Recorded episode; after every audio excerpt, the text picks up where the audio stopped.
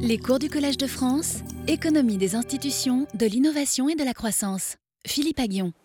Bon, alors aujourd'hui, je voulais vous parler un peu de la Chine, mais euh, je vais commencer avec des préliminaires. euh, voilà, un peu par quelle grille, par quelle euh, grille je regarde l'histoire de la Chine. Voilà. Donc, en fait, il y a deux, en fait, il y a deux axes, enfin, qui moi me sont utiles. L'un, c'est la notion de, trappe de revenus intermédiaires, c'est-à-dire qu'en anglais, ils disent middle income trap, c'est-à-dire ça fait référence à la possibilité que des pays moins développés commencent à converger vers les niveaux de vie des pays développés, mais s'arrêtent au milieu. On appelle ça des fois le syndrome argentin. L'Argentine est un pays qui a cru très vite jusqu'en 1930, et puis après, l'Argentine s'arrête de croître, etc. Mais ça, fait référence aussi à d'autres pays comme la Corée, euh, la Corée du Sud, qui rattrape très vite, qui a, une croissance très rapide entre euh, 1945 et, et, disons, le début des années 90, et qui ensuite ralentit. Euh, et la Chine ralentit un peu, et ils ont, ils ont cette obsession de, la middle income trap, voilà, en tout cas. Et euh, alors le Japon, lui, c'est un pays qui n'est pas middle income, c'est un pays avancé, mais c'est voilà encore un pays qui a connu une forte croissance euh, entre, entre, 1945 et, euh, et, la fin des années 80, au milieu des années 80, et qui ensuite s'est mis à, ne plus croître. Mais nous-mêmes, nous avons eu un peu le syndrome, puisque euh, nous avons connu une forte croissance pendant la période dite des Trente Glorieuses, et puis après, la croissance est fortement ralentie. Donc voilà, et, donc, il y a déjà ce prisme-là, et la Chine se pose ce problème. Elle dit, moi, nous on a été très bons pour rattraper, en fait on va voir qu'ils font aussi de l'innovation, hein, beaucoup, mais ils ont peur d'être un peu victimes de ce syndrome. Voilà, ils le reconnaissent. Hein.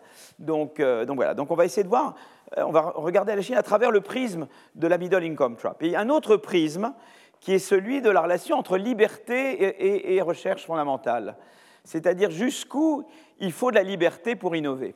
Voilà. Euh, quand il, quand il s'agit de rattraper ou d'imiter, peut-être que la liberté, ce n'est pas si important que ça. On vous dit faites comme les autres. Mais quand il s'agit d'innover ce qu'on appelle à la frontière technologique, quand il n'y a personne, quand il n'y a rien devant, eh bien, est-ce que ça ne vaut pas la peine de laisser de l'initiative, de laisser de la liberté Et est-ce qu'on peut en particulier avoir des innovations fondamentales, on dit cuniennes, euh, s'il n'y a pas un minimum de liberté Voilà. Et, et, donc, je vais regarder un peu par ces deux prismes-là, vous voyez, l'idée de la. qui sont reliés d'ailleurs, parce que l'absence de liberté peut être une cause de middle income trap, c'est-à-dire que finalement, je peux être très bon pour rattraper, et si je n'ai pas la liberté qu'il faut, eh bien, je ne suis plus aussi bon pour innover à la frontière. Et, donc, euh, voilà. Et la question, est-ce que la Chine, en l'absence euh, de liberté ou sans peut, peut, éviter le syndrome de la middle income trap? Voyez, donc voilà, voilà un petit peu le prisme. Donc je vais un petit peu vous parler de ça au début, et puis ensuite on va parler du Chili, et après je vous parle de la Chine. D'accord? Voilà. Voilà. Donc euh, on commence. Euh...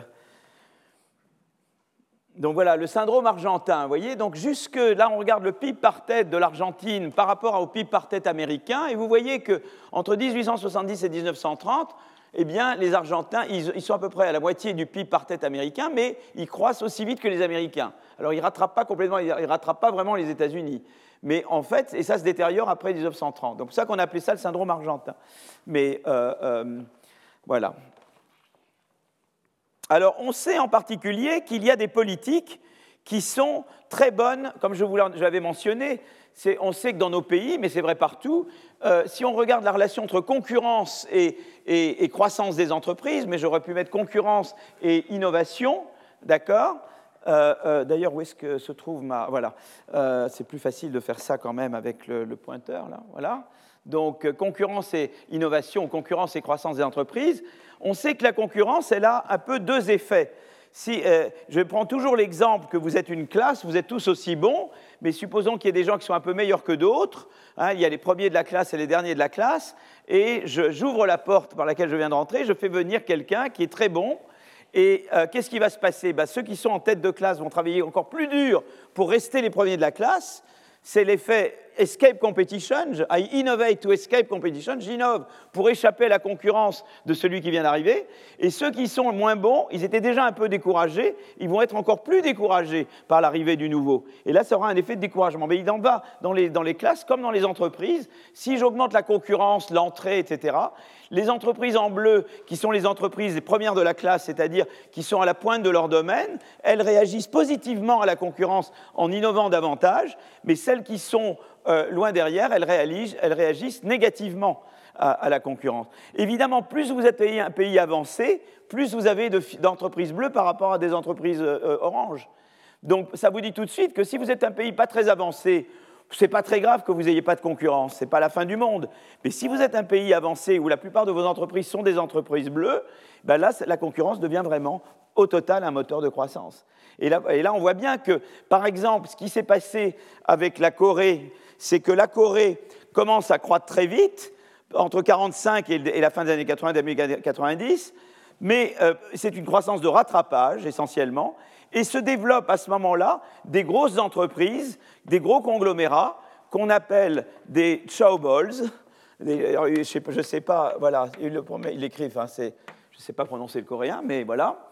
Et, euh, et, ces grosses entreprises, non seulement elles ont empêché, elles ont inhibé l'entrée de nouvelles entreprises, on est très derrière là, mais elles ont également euh, quelque part fait pression sur les gouvernements pour ne pas aller vers des politiques où il y a plus de concurrence. C'est évident que la Corée, à partir du moment où elle devenait plus avancée, aurait dû devenir avoir une meilleure politique de concurrence, puisqu'on sait que la concurrence, c'est bonne pour la croissance quand vous êtes un pays suffisamment avancé. Mais là, la Corée ne l'a pas fait. Et quelque part, c'est intéressant, c'est que la crise financière de la fin des années 90 en Corée, elle, a affecté pas mal de pays asiatiques, en fait, ça a affaibli les, les showballs, et ça a permis de, faire redémarrer l'entrée et ça a poussé la concurrence en Corée. C'est intéressant, des fois, il peut y avoir un bon effet d'une crise. Vous voyez? Donc euh, voilà un petit peu le, middle. Et là, peut-être que grâce à la crise de la fin des années 90, en tout cas temporairement, la, Corée a, évité le syndrome de la middle income trap, aurait pu sortir du syndrome de la middle income trap. Voilà, je voulais juste un peu vous parler de, mais je veux que je continue là-dessus. Donc, en fait, l'idée, c'est que la croissance euh, par l'innovation frontière, c'est différent de la croissance par l'imitation. Euh, l'importance de l'innovation frontière augmente à, mesure qu'un pays se rapproche de la frontière. Plus vous êtes proche de la frontière, plus vous avez des firmes bleues par rapport à des firmes oranges. Les institutions et politiques qui favorisent l'innovation à la frontière ne sont pas les mêmes que celles qui favorisent le rattrapage. Euh, typiquement, quand vous, euh, voulez faire de l'innovation frontière, eh ben, c'est important d'investir dans l'éducation supérieure, euh, de, libéraliser le marché des produits, d'avoir davantage de concurrence et d'avoir un marché du travail qui fonctionne mieux, qui est plus flexible. Et c'est un peu les réformes qu'on a poussées. D'ailleurs, en France, c'était vraiment le rapport Attali et tout ça, c'était basé sur ça, c'est-à-dire de dire, ben, nous n'avions pas non plus les institutions qui nous permettaient d'avoir une croissance vraiment à la frontière. Nous avons gardé les institutions des Trente Glorieuses. Quand est-ce que, euh, tandis que si vous êtes si c'est plutôt euh, euh, une croissance par le rattrapage, et eh bien là, vous, allez favoriser les transferts de technologie, vous allez réallouer les facteurs, campagne, ville, vous allez améliorer les pratiques de management, et, euh, euh, et, alors, évidemment, euh, si vous pouvez réduire la corruption, si vous pouvez réduire les contraintes de crédit, si vous pouvez améliorer la, qualité de l'éducation, surtout primaire, secondaire, tout ça vous aidera à faire de la croissance de rattrapage. Et la Chine a pu rattraper, en partie parce qu'ils avaient quand même un système éducatif de qualité et qu'ils ont pu absorber les technologies venant des pays plus avancés. C'était une croissance d'absorption euh, donc absorber les technologies, mais avec un bon. Hein, ils ont aussi réalloué des facteurs et ils ont euh, amélioré leurs pratiques de management. Vous voyez, mais ce n'est pas du tout les mêmes ressorts euh, pour la croissance par le rattrapage que la croissance par l'innovation à la frontière. D'accord?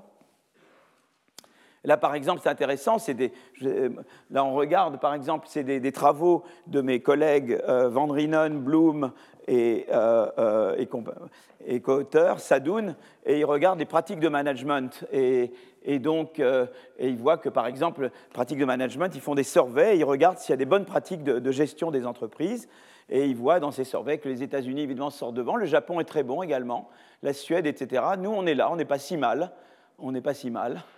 Euh, voilà. Et, puis après, tu vas dans le. Tu descends. Voilà.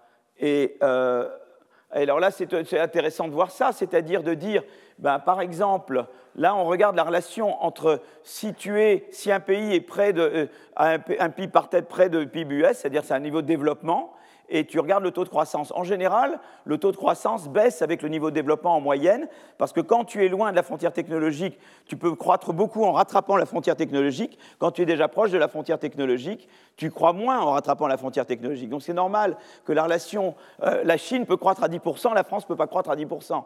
Tu vois, comme, je me rappelle la commission Attali, Attali avait dit, oui, ben, puisque la Chine croît à 10%, le, but de la, commission Attali, ça devrait être d'avoir une croissance de 10% ou de 8% en France. J'ai dit, non, non, euh, Jacques, c'est pas possible, ça, tu peux pas, parce qu'il y a un truc qui s'appelle le rattrapage. Mais si déjà on avait deux, ça serait déjà pas mal, ou deux et demi, on serait déjà bien content. Mais ce qui est intéressant, c'est que je sépare là entre les pays qui ont beaucoup de barrières à l'entrée, où il y a peu de concurrence, et les pays où il y a peu, où il y a peu de barrières à l'entrée. Et tu vois que les pays développés qui ont des, barrières à l'entrée euh, importantes croissent beaucoup moins que les pays qui sont avancés et qui ont peu de barrières à l'entrée. Donc quand tu es à gauche, c'est-à-dire que, tu es un pays peu développé, quand tu es peu développé, ça n'a pas beaucoup d'importance d'avoir de la concurrence ou de pas en avoir. Vous voyez que c'est euh, là, je suis à peu près aussi haut que là, et là, je suis à peu près aussi haut que là. Mais quand tu deviens un pays très développé, que tu es à droite de ces graphes, eh bien, ça fait une grosse différence si tu es dans un pays où il y a peu de barrières à l'entrée, donc beaucoup de concurrence, ou si tu es un pays où tu as des barrières à l'entrée importantes. Et tu vois bien à nouveau que plus tu es proche de la frontière, plus c'est important d'avoir euh, euh, plus de concurrence et moins de barrières à l'entrée. Mais je pourrais regarder également euh, la corruption. C'est pareil, la corruption, c'est lié aux barrières à l'entrée. Si je suis, vous voyez, ça, c'est les pays à haute corruption et basse corruption. Eh bien, on voit que quand on est proche de la frontière, eh bien, évidemment, euh, quand on est euh, pays développé, ça devient vraiment très mauvais pour la croissance d'avoir beaucoup de corruption. Mais la corruption, on sait que ça va avec les barrières à l'entrée, avec peu de concurrence, etc. D'accord? Et le gros problème chinois, c'est la corruption, évidemment, un des gros problèmes qu'ils ont. D'accord? Donc voilà. Euh, donc, alors il y a aussi la démocratie. Alors ça, regardez ça avec un co-auteur qui est décédé, qui s'appelait Alberto Alesina, et Francesco Trebi, qui lui était un collègue qui était maintenant à Berkeley et on regardait euh, la démocratie, c'est-à-dire tu es dans une industrie et tu regardes si ton industrie est proche de la frontière ou pas, et tu regardes la croissance. Donc c'est toujours décroissant, mais si tu es une industrie qui est dans un pays qui n'est pas démocratique, eh bien, euh, ça devient pas bon pour la croissance. C'est-à-dire que quelque part, ça devient de plus en plus mauvais en moyenne pour la croissance de ton industrie, la croissance des entreprises dans ton industrie, euh, d'être dans un pays non démocratique quand tu es, dans un, quand tu es avancé. Voilà. Parce que, quelque part, la démocratie te donne les choses, les ingrédients dont tu as besoin, particulièrement pour euh, la croissance par l'innovation. Je ne suis pas en train de dire que dans les pays moins avancés, il ne devrait pas avoir de démocratie. Je pense que la démocratie est une valeur en elle-même, évidemment. Mais moi, je m'intéresse ici de manière très cynique, hein, juste à l'effet sur la croissance. Et on voit que plus tu es un pays avancé, plus, plus en moyenne, c'est un problème, ça devient une barrière de ne pas avoir la démocratie.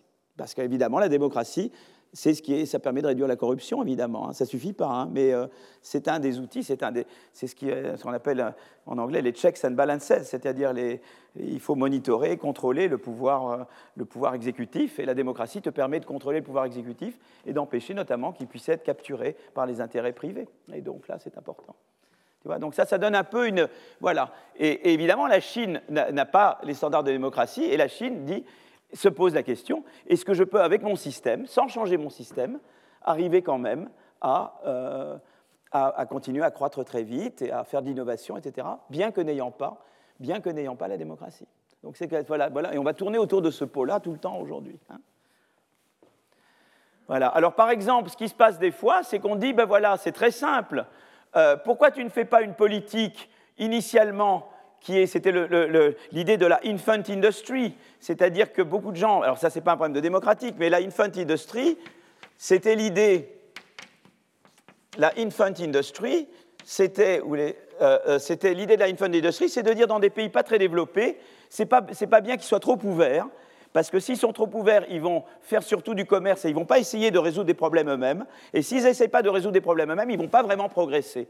Et il y avait l'idée qu'un peu, euh, un pays en développement, un pays naissant, tu as une petite industrie naissante, et puis tu as un secteur agricole. Et l'idée, c'est de dire, il faut que les gens dans l'industrie se posent des problèmes, résolvent des problèmes. Ça va générer du savoir qui va se répandre à l'ensemble de l'économie. Si j'importe tout, je ne résous rien, puisque j'importe d'ailleurs. Et donc, je n'ai rien à transférer au reste de l'économie. Et donc, j'inhibe la croissance de mon pays. Donc, il y avait un peu l'idée que dans des pays moins développés, il fallait protéger pour permettre à ces pays d'apprendre et de se développer de cette manière-là.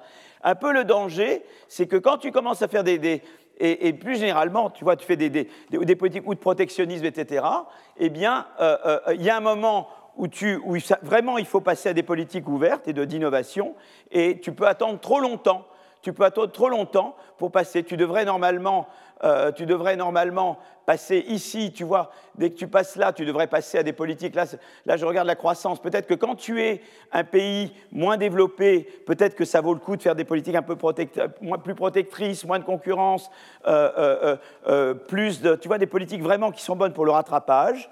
Mais à un moment donné, quand tu es proche de la frontière, eh bien, euh, euh, c'est les politiques d'innovation qui te donnent le plus de croissance. Normalement, tu devrais à un moment donné passer de l'une à l'autre. Mais le problème, c'est que quand tu commences à avoir peu de concurrence, eh bien, tu démarres comme ça, et puis se développent ces grands conglomérats, les Chobols ou les Keretsus en Japon, qui, eux, font barrage après au, nécessaire passage à une politique d'innovation. Tu vois, le problème, c'est qu'on te dit des fois, un des arguments contre la Infund Industry, c'est de dire, peut-être que ça peut être bien initialement, mais une fois que tu l'as, tu ne peux plus t'en débarrasser. Parce que ça va créer des forces qui vont, elles, réussir à s'opposer et à faire pression sur le pouvoir politique pour s'opposer à la transition vers des politiques d'innovation, de concurrence plus grande, d'ouverture plus grande, etc. Et donc, ne, pas le faire au départ, parce qu'après, tu t'en débarrasses pas. C'est comme le sparadrap du capitaine Haddock. Tu te mets ça, tu peux plus t'en débarrasser. D'accord? Voilà, je vous mets un peu pour vous sensibiliser un peu à toute cette problématique. Mais les Chinois pensent beaucoup ces trucs-là. Je sais que moi, on a eu beaucoup, ils ont utilisé ces trucs-là dans des rapports au, congrès de je ne sais plusieurs congrès, etc.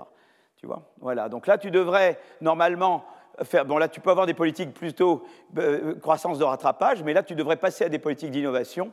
Et voilà, il se peut que la Chine soit restée trop longtemps sur des politiques, euh, euh, tu vois, de, de, rattrapage et pas assez d'innovation. Voilà, donc je, euh, euh, donc je, voulais un petit peu montrer. Alors, juste quelques éléments, on parle un peu de la Chine comme ça, en filigrane, mais je reviendrai sur la Chine. Moi j'aime bien procéder par spirale. Hein. Donc j'espère que ce n'est pas des cercles, que c'est des spirales. Donc je mets un petit peu de Chine, mais je vais retourner à autre chose et je reviendrai à la Chine. Donc il y a des diagrammes que vous verrez plusieurs fois, mais c'est pour vous, vous, les assimiler. Vous voyez quand même en termes de, pourcentage, R&D en pourcentage du... Euh, euh, du, PIB. Vous voyez, en 2015, vous voyez, regardez la Chine, hein, elle, monte, hein. elle investit beaucoup en R&D, en pourcentage de son PIB. Vous voyez, elle rapproche de nous, là, on est là, nous, et eux, ils sont là. Et moi, je pense que maintenant, ça c'est 2015, on est en 2021. Ouais, je, vous, je vous parie qu'ils sont devant nous. D'accord? Alors, ce qui est intéressant en Chine, mais je reviendrai là-dessus, euh, euh, je reviendrai là-dessus tout à l'heure, c'est que c'est que c'est vrai qu'ils font de la R&D, mais la R&D, elle n'est peut-être pas très bien allouée parce que c'est quand même trop dirigiste. Par exemple, euh, voilà ce qui se passe à Taïwan. Je, regarde des firmes, les firmes en rouge, c'est des firmes qui font de la RD. Les, firmes en bleu, c'est des firmes qui font très peu ou pratiquement pas de RD. Quand je regarde les entreprises, je peux les regarder, comme j'ai regardé les pays tout à l'heure, je disais plus un pays est proche de la frontière technologique, plus la croissance est faible. C'est vrai aussi pour les entreprises. Plus l'entreprise est proche de la frontière technologique, plus sa croissance est faible. Mais vous voyez, regardez la différence à Taïwan à Taïwan, euh, euh, euh, les entreprises en rouge, donc quand même elles croissent plus que, les, tout, à n'importe quel niveau de, de, voyez, de développement, elles croissent plus que les entreprises qui ne font pas de recherche. Hein. Les entreprises en rouge, la ligne rouge est toujours au-dessus de la ligne bleue. Et vous voyez qu'elles arrivent, même les entreprises très performantes, ça remonte. Vous voyez, ça c'est formidable. Ils arrivent même à faire remonter. Donc ils ont une politique de RD très ciblée sur les productifs et donc très bien allouée. Vous voyez ce que je veux dire? Et, en Chine, euh, mainland, euh, euh, vous voyez qu'il n'y a aucune différence entre les firmes qui font de la RD et les firmes qui n'en font pas. Ça veut dire que quelque part, la RD est mal allouée. Quoi. Alors, ils dépensent beaucoup, mais l'allocation n'est pas optimale. Alors, c'est vrai que le grand pari chinois, c'est de dire je vais tellement investir que même si je n'ai pas de liberté, je n'ai pas de démocratie, la, masse, la quantité va, va, Mais il peut y avoir des gros gâchis quoi, au milieu. Voilà. Je vous montre Taïwan parce que peut-être que dans quelques années, ce graphe-là deviendra identique à celui-là, j'espère que non. Voilà, sans faire de mauvaises blagues. Hein. D'accord? Alors, il y a autre chose aussi dans les pays que vous devez garder en tête.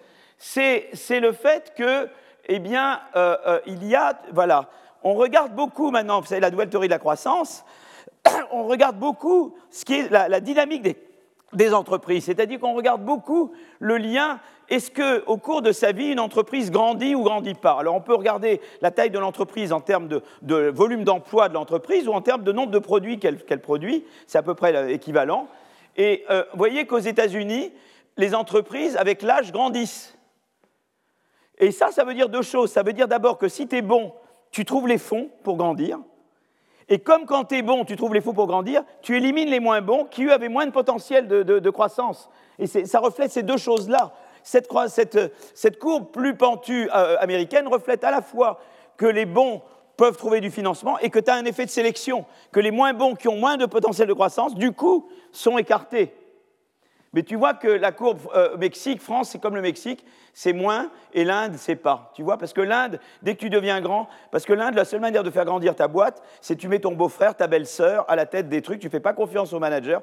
Quand tu n'as plus de belle-sœur et de beau-frère, tu ne grandis plus, quoi. Voilà. Alors ça renvoie à l'environnement institutionnel, etc., etc. Et la France, elle est plutôt comme le Mexique, un petit peu au-dessus du Mexique, et on voudrait, que la France devienne plus comme les US, tu comprends? Que tu vraiment que, les entreprises qui sont bonnes, elles puissent grandir en France, en Europe, sans aller, euh, sans aller comme, les, comme Moderna et comme euh, hein, euh, trouver l'argent aux États-Unis. Hein. Voilà. Donc c'est intéressant de voir ça. Et, c'est intéressant, évidemment, du coup, quand on regarde la distribution de la taille des entreprises, aux États-Unis, tu as très peu, as beaucoup moins d'entreprises toutes petites, euh, euh, euh, très peu productives, je veux dire. Tu as très peu d'entreprises très peu productives, parce que les très peu productives, immédiatement, elles sont éliminées par les plus productifs. Tandis qu'en Inde, tu en as plus. Alors la, France, c'est entre l'Inde et, les États-Unis. Mais évidemment, un pays qui est comme ça a plus de croissance par l'innovation que quelqu'un qui est comme ça. Tu vois, d'accord? Donc ça, c'est une autre manière de regarder. Et évidemment, la Chine aimerait se rapprocher d'un truc comme ça. Et comme la Chine aimerait se rapprocher d'une courbe comme les US. Et la question, à nouveau, c'est est-ce qu'elle peut le faire sans la démocratie si, euh, voilà, Est-ce que la corruption est un barrage, etc. Tu comprends? Voilà, d'accord C'est une autre manière de, regarder, de regarder, euh, euh, de regarder imitation, innovation, etc. Voilà, donc ça, c'est mon premier. Mon premier alors là, il faut que je fasse attention, parce que maintenant, je dois échapper. Oh là là, parce que là, comme j'ai six jeux de slides aujourd'hui, alors maintenant, je vais passer une partie que je vais vous lire. D'accord? Voilà. Je vais lire maintenant. Je vais faire le vieux cours du Collège de France, vieille mode. D'accord? Alors maintenant, je vais vous parler de la, ça, c'était le côté middle income trap. D'accord? Donc, il y, a des institutions qui sont bonnes pour le rattrapage, ce pas les mêmes que celles qui sont bonnes pour l'innovation à la frontière. Malheureusement, les pays ne passent pas automatiquement de l'un à l'autre quand ils se rapprochent de la frontière parce qu'il y a des forces euh, notamment des entreprises qui sont devenues grosses, qui empêchent cette transition. L'autre chose, c'est l'élément de liberté. Liberté académique. D'accord Alors en anglais, academic freedom.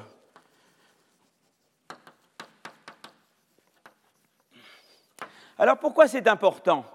Parce que en fait, les grandes innovations les grandes innovations, elles se font à plusieurs étapes. Alors, je fais une représentation hyper simplifiée, parce que c'est ce qu'on appelle le quadrangle de Pasteur, où on dit que l'appliqué nourrit aussi le fondamental. Donc, moi, je fais une version très simplifiée, et je, et je le mets de la manière suivante. D'accord? Supposons que tout processus d'innovation s'effectue en deux étapes. Je vais vraiment le simplifier. Il y a une étape zéro. Étape zéro, c'est la recherche fondamentale.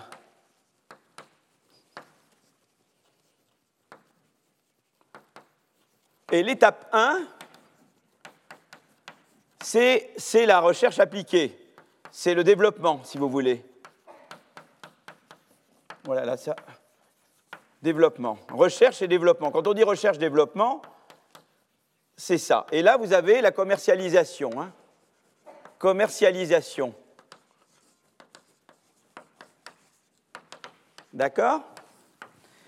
Et en gros, si vous voulez, ben voilà, donc tout commence en fait par une découverte fondamentale.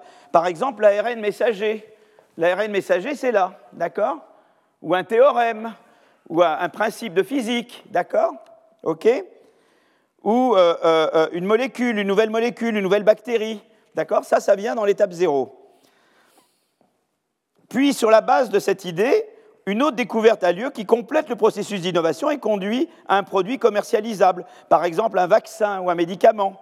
Et ça, c'est l'étape 1, d'accord? Chacune de ces deux étapes est incertaine, que ce soit l'étape 0 ou l'étape 1, l'effort de recherche n'est pas certain d'aboutir. En particulier, si la recherche fondamentale ne se concrétise pas, il n'y a pas d'étape 1. S'il n'y a pas cette étape, il n'y a pas celle-là. D'accord? A priori, chaque étape peut se dérouler soit au sein de l'université, où les chercheurs sont libres d'organiser leur recherche et la diffuser comme ils veulent, soit dans l'entreprise, où la recherche et sa diffusion sont étroitement encadrées. Pourquoi on observe que la recherche fondamentale est plus souvent conduite dans l'université? D'accord? Eh bien, eh bien l'idée est la suivante, c'est que la recherche fondamentale, elle est particulièrement incertaine et tâtonnante. D'accord? On explore de nouveaux territoires sans savoir vraiment si ça peut déboucher ou non sur des applications concrètes. Donc, euh, euh, et, un chercheur en recherche, en recherche sait mieux que personne comment progresser, quelle piste poursuivre, quelle piste abandonner. C'est très important d'avoir la liberté, c'est-à-dire de laisser au chercheur faire ce qu'il veut. Et c'est comme ça qu'on arrive à des grands trucs. Il essaye des trucs, il essaye d'autres trucs. Peut-être qu'il commence à essayer un truc et puis quelqu'un d'autre reprend la balle. C'est très important la liberté pour les grandes idées. Tu vois, si tu avais quelqu'un derrière toi pour te dire fais ci, fais ça, tu ne peux pas avoir une grande idée. Tu as la grande idée si tu te laisses divaguer, si tu te laisses aller, tu vois, et tout d'un coup, tu tombes sur quelque chose, d'accord? Tu vois? Et, et, si tu veux, ce qui est important, c'est qu'il y a la liberté, tu as la liberté et l'ouverture. En fait, dans la recherche fondamentale, tu as la liberté et, ce qu'on appelle l'ouverture, la libre communication, openness. C'est-à-dire que tu es libre d'échanger comme tu veux avec les autres. Parce que c'est très important. Si moi j'ai une idée et moi je ne sais pas comment la poursuivre, mais Jean-Pierre, il veut, il veut continuer l'idée, ben Jean-Pierre reprend mon idée et il continue l'idée. Ou peut-être que quelqu'un d'autre la reprend. Et ça, c'est l'ouverture. Tu vois? Tandis que dans une entreprise, non, il y a l'obsession de des droits de propriété. Je ne te laisse pas communiquer comme tu veux. Et moi, je te dis où il faut aller. Tu vois qu'au niveau de la recherche fondamentale, c'est très important, la liberté. Je commence un truc, peut-être ça mène nulle part, mais peut-être ça mène à autre chose. Et les grandes idées viennent de là. Et je dois pouvoir communiquer avec Jean-Pierre, peut-être que si moi, je n'arrive pas, lui peut poursuivre l'idée dans une autre direction.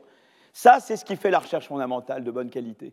Si tu n'as pas la, Et ça, en fait, euh, euh, euh, tu vois, donc ça, c'est le. Mais par contre, quand tu as une idée a pris forme et que tu veux transformer l'ARN messager en vaccin, c'est important d'être dans des entreprises. Il faut que ça soit focalisé parce que je veux être sûr que tu vas y arriver. Et là, c'est important que ça soit davantage focalisé. Et donc, typiquement, ce que tu veux, c'est que la recherche fondamentale soit dans des endroits où tu es totalement libre. Alors, en général, le prix à payer, c'est que tu es moins bien payé. Hein Mais bon, c'est comme ça. Mais enfin, il y a moins bien et moins bien. Bon, je ne vais pas commencer à parler de mes salaires ici, hein, d'abord. Euh, euh, euh, il y a jusqu'à un certain point moins bien payé. et puis, tu as le stade plus avancé, tu travailles pour une entreprise, tu acceptes d'être mieux payé, mais là, l'entreprise te dit ce qu'elle veut faire parce qu'elle cherche un Et tu ne peux pas communiquer librement parce que là, tu es proche de la commercialisation. Et évidemment, l'entreprise ne veut pas que tu donnes à quelqu'un d'autre parce qu'à ce moment-là, elle n'a pas les gains de l'innovation. Tu comprends? Mais on a besoin des deux ce stade-là, c'est idéal qu'il soit dans un milieu, un laboratoire ou un, milieu de liberté et d'ouverture. Cette étape-là, elle, tend à avoir lieu plutôt dans des environnements où on te focalise davantage et où tu as moins, euh, d'ouverture. Tu vois Donc, si tu veux, mais la recherche fondamentale a l'avantage de laisser le chercheur libre d'organiser son agenda et de laisser le chercheur disposer de sa liberté pour échanger des idées avec d'autres chercheurs. Brider la liberté du chercheur fondamental ne peut que nuire au processus d'innovation et finir par réduire à la fois le nombre et la diversité des idées nouvelles. En outre, cela nuit à l'entrée de nouveaux chercheurs porteurs d'idées radicalement nouveaux. Et si tu veux, pour moi, la question avec la Chine, ça va être ça. C'est quoi la liberté et c'est quoi la openness euh, dans, le milieu chinois? Tu comprends? Et est-ce qu'ils peuvent s'en sortir sans ça? Alors on va en discuter, on va voir que quand même ils se débrouillent pas mal, mais à mon avis ils se débrouillent pas mal parce qu'ils euh, ils utilisent la liberté ailleurs. Voilà, ils envoient leurs chercheurs aux États-Unis ou dans nos pays, etc. Je pense que ça, ça aide beaucoup. Et puis voilà, c'est une des manières, mais peut-être, voilà, en tout cas, question, est-ce que tu peux vraiment devenir un pays frontière en innovation si tu n'as pas la liberté, si les gens ont peur d'être espionnés, si les gens ont peur que... Voilà, donc ça, c'est euh, un élément qui va... Donc je voulais simplement vous donner ces deux éléments, parce que j'ai le prisme de la, de la middle income trap et j'ai le prisme de recherche fondamentale, recherche, euh, euh, recherche appliquée, avec l'importance de la liberté et openness dans l'étape de la recherche fondamentale. Voilà. Donc, à partir de là, je vais passer à. il se peut qu'on termine bien avant, je vais trop vite là. bon, alors je passe maintenant à la deuxième. à donc j'ai fait bon, Freedom, j'arrive au, au, numéro 3 là. Je vais passer au Chili maintenant. Alors là, c'est vraiment une recherche en train de se faire. Donc là, je. Alors, à partir du début, voilà. Donc c'est une recherche en train de se faire avec des. voilà, d'ailleurs, c'est Stromberg. Voilà, d'accord Donc voilà. Alors, c'est vraiment une recherche en train. Donc, euh, le point de départ de ce projet est de considérer qu'une liberté politique plus importante peut aboutir à une recherche scientifique de meilleure qualité. La libre circulation des chercheurs ainsi que leurs idées euh, permet une plus grande productivité scientifique, une meilleure qualité et originalité des articles scientifiques. Alors le Chili, c'était très intéressant parce que le Chili est une expérience naturelle d'un pays qui a, connu la démocratie pendant, assez longtemps, qui a, interrompu l'expérience démocratique en 73 et qui retrouve la démocratie après, euh, fin des années 90, d'accord? Ou années 90. Donc, euh, oui, c'est ça, 90. Donc, élection de, de 70, la coalition entre les partis de gauche euh, Unidad Popular remporte d'une courte avance les élections. Allende prend la tête du pays avec l'appui de certains partis centristes. Alors ensuite, affaiblissement du pouvoir en place entre 70 et 73, contexte international de guerre froide, polarisation politique extrême, crise économique et sociale. Après un putsch raté en, en juin 73, un second putsch a lieu le 11 septembre Salvador Allende, comme vous le savez, se suicide lors, du siège du Palais de la Moneda. La junte militaire dissout le Congrès national et toutes les autres instances démocratiques du pays, conseils municipaux, syndicats, partis politiques. Donc arrive euh, Pinochet. Il installe une dictature qui durera jusqu'en 90. Les libertés individuelles sont drastiquement réduites, liberté d'expression, liberté de réunion, liberté de circulation. Et Pinochet euh, élimine l'éducation supérieure gratuite. Il y a une loi organique constitutionnelle de l'enseignement. Et, euh, euh, la, retour à la démocratie ne s'effectue qu'en 90, suite au référendum de 88. D'accord? Alors, on considère un peu le coup d'État de 73 comme un événement exogène, en tout cas ce qui nous intéresse. et donc, c'est un peu une expérience quasi naturelle. Et on compare la productivité des chercheurs chiliens avec ceux des autres pays d'Amérique latine dont la situation politique est stable entre 73 et 90. Et donc, ça détermine ce qu'on appelle un, groupe de contrôle, tandis que les, chercheurs chiliens, c'est le groupe test, d'accord Alors, on a une base de données qui est très intéressante. C'est la base Scopus, qui regroupe plus de 80 millions de publications scientifiques dans de nombreux domaines de recherche, physique, chimie, sociologie, économie, biologie, etc. Chaque publication scientifique est rattachée à une institution et ou à une université, et elle-même localisée dans un pays et on connaît les co-auteurs des auteurs, donc on sait avec qui ils travaillent. D'accord? En attribuant un identifiant unique à chaque chercheur, il est ainsi possible de recréer leur mobilité d'un pays à l'autre. Et vous voyez, par exemple, là, j'ai l'exemple d'un chercheur stayer qui reste au Chili et d'un chercheur mover. Vous voyez, donc là, voilà les, publications. Et puis, voilà la publication typique. Eh bien, il y aura une différence entre un mover et un stayer, d'accord?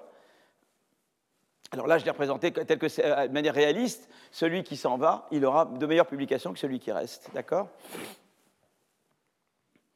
Et là, on voit un certain nombre de résultats. C'est des premiers résultats c'est une recherche en train. Donc, euh, vous avez un peu la primeur. Euh, je regarde le nombre de papiers publiés par année déjà, la productivité des chercheurs restants, qui restent au Chili, le groupe test, comparé aux chercheurs euh, euh, euh, qui, restent dans les autres pays d'Amérique latine. Donc ça, simplement, je compare les stayers aux stayers. Je compare ceux qui restent au Chili à ceux qui sont dans d'autres pays et qui restent dans les autres pays.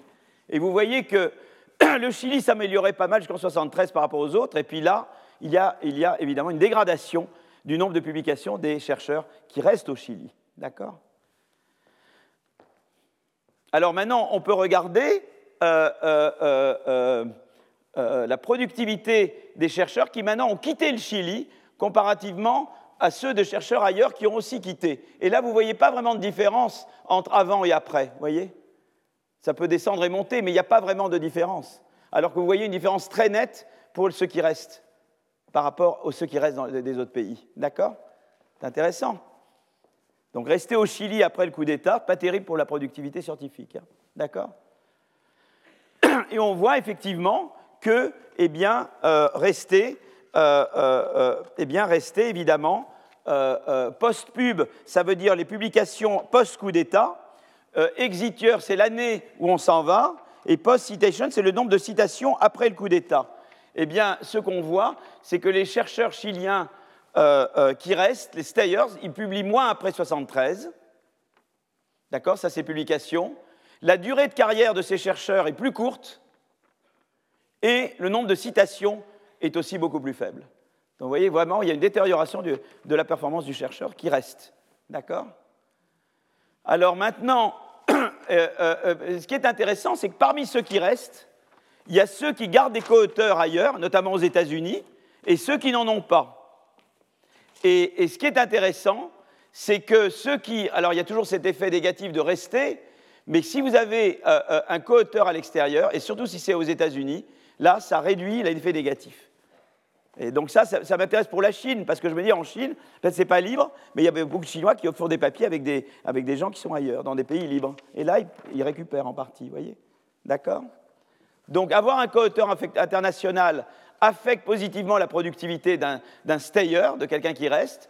Simplement, en prenant en compte l'effet d'avoir un co-auteur américain, c'est juste le fait d'avoir un co-auteur américain qui semble être la variable qui a le plus d'effet sur la production scientifique.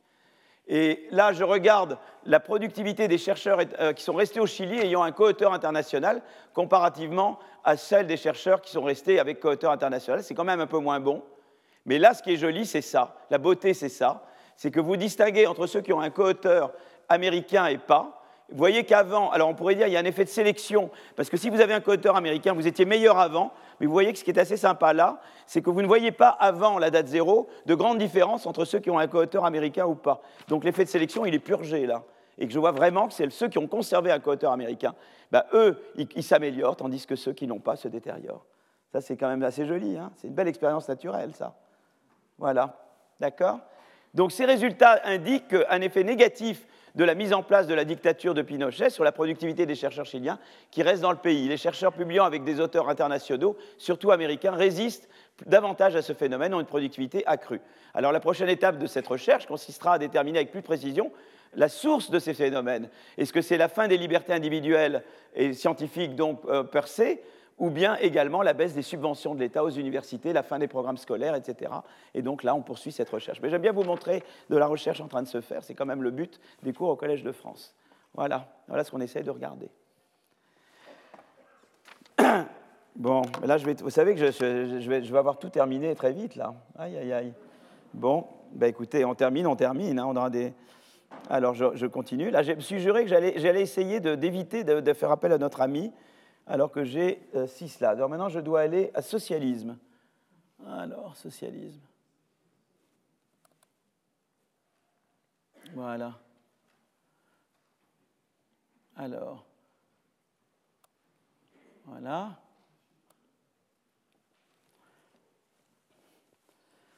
Alors, donc on, essaie de voir l'idée, on va arriver à la Chine petit à petit. Hein. Vous voyez, là j'ai regardé un peu le Chili, mais en me posant des questions par rapport à la Chine. Vous voyez, je, mets les ingrédients petit à petit pour qu'on arrive vraiment à la Chine, d'accord? Donc je, vous fais je patienter. Donc là, il y a plusieurs. Alors, j'ai deux amis. J'étais en classe avec deux amis chinois, euh, euh, et Yini. Et ils sont, c'est des grands copains, mais ils n'étaient pas d'accord. Yini, il est. Alors, c'est marrant parce que être pessimiste, c'est être optimiste. En gros, ils aimeraient pouvoir dire que sans liberté, on n'y arrive pas. Ça, en même temps, alors, donc ça, ça c'est, tu pourrais dire c'est pessimiste, mais eux, pour eux, c'est de l'optimisme. C'est-à-dire, montrons qu'on a besoin de liberté pour y arriver. Et il y a ceux qui pensent que quand même sans liberté, ils peuvent y arriver. Et je pense qu'il y a un peu des deux. D'accord? Donc Gang, lui, il pense plutôt qu'on a vraiment besoin de liberté pour y arriver. Et que la Chine est très avancée, mais pas aussi avancée qu'on ne pense. Alors, que nous dit euh, Chang D'abord, il dit, voilà, c'est vrai qu'il y a les travaux de Janos Kornai. Alors, Janos Kornai, c'est un merveilleux ami qui vient de décéder, hongrois. Et euh, Janos Kornai, et euh, alors, il a écrit un merveilleux livre, By Force of Thought, qui est un merveilleux livre où il raconte son évolution dans la pensée. Juste un mot sur Yanoche, parce que C'était vraiment extraordinaire. C'était vraiment, vous savez, il y a eu, quand il y a eu la, chute du mur de Berlin, il y a un domaine qui est né qui s'appelle l'économie de la transition. C'était de la transition du socialisme vers le capitalisme. Et, Janosch a été un pionnier de ce domaine. Et, euh, euh, et, il a écrit un livre qui, retrace un peu son parcours, euh, sa démarche scientifique, en même temps qu'elle retrace sa vie. Alors Janosch, il naît d'une famille juive hongroise. Comme vous savez, la Hongrie, ça a été l'hécatombe absolue. et son père était un grand, était un juriste, grand germanophile. Il a terminé à Auschwitz. Et et Janosch a passé toute la guerre dans une cave à Budapest. Quoi. Euh, et c'est le, plus grand économiste hongrois. Voilà. Euh, on avait fait un Nobel Symposium euh, à partir de ses travaux. Enfin, c'est un grand, grand bonhomme. Et il a vraiment essayé de penser la transition. Et alors au début, il y avait un petit peu la, vision, il y avait un peu la vision entre socialisme et capitalisme. On disait, mais finalement, ça ne fait pas une grande différence parce que le marché reproduit ce que ferait un planificateur. C'est ce qu'on appelle les théorèmes de bien-être. Et euh, euh, il y avait un peu la vision euh, que finalement les deux systèmes étaient plus ou moins équivalents. Il y a eu à un moment donné cette vision que les deux systèmes font à peu près la même chose, pas de la même manière, mais ils arrivent à peu près au même résultat. D'un côté, c'est le marché qui y arrive, et de l'autre, c'est le planificateur qui reproduit la solution du marché. En gros, le théorème de bien-être, c'est voilà, hein, Anne Banach qui vous donne tout ça, hein. mais euh, euh, c'est le théorème de bien-être qui vous dit que voilà. Donc il y avait un peu la vision, Oscar Lange, je ne sais pas si c'est un nom qui vous parle, était quelqu'un qui est un peu allé dans ce sens, de dire finalement les deux systèmes sont assez équivalents, ils arrivent par deux moyens différents au même résultat. Voilà. Euh, et là, Corna, il dit non, c'est pas vrai, il y a une grande différence entre les deux systèmes, c'est l'innovation. sur 87 innovations majeures depuis 1917, euh, lui voit qu'il n'y en a aucune qui émerge d'une économie socialiste. Donc, euh, euh, et lui dit ça parce qu'il n'y a pas de concurrence schumpeterienne, il n'y a pas le escape competition que j'avais tout à l'heure. Toutes les forces qui. On n'a pas l'incitation d'innover puisqu'on n'a pas de profit, on n'a pas l'incitation de faire mieux que le voisin. Eh bien, voilà, quand on n'a pas tout ça, ben voilà. Alors, c'est pas vrai parce qu'il y a quand même des domaines où ils ont innové, qui est l'espace et la défense. Mais là, ils avaient la concurrence avec les États-Unis. Et là, il y avait de l'innovation dans le domaine où ils avaient de la concurrence, le seul domaine où ils en avaient. Quoi. Voilà.